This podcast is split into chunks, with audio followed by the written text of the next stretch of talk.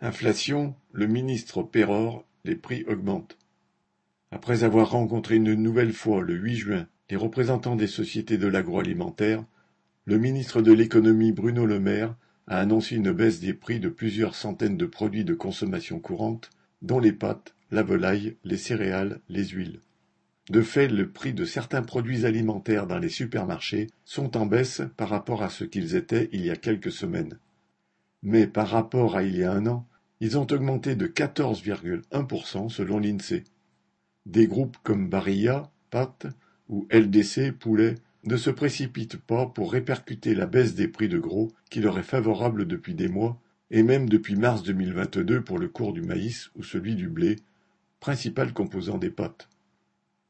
Certaines entreprises, comme par exemple le trust du lait Lactalis, celui de la viande Bigard ou celui de la charcuterie Fleury-Michon, prétendent ne pas pouvoir baisser leurs prix, voire continuer d'envisager des augmentations.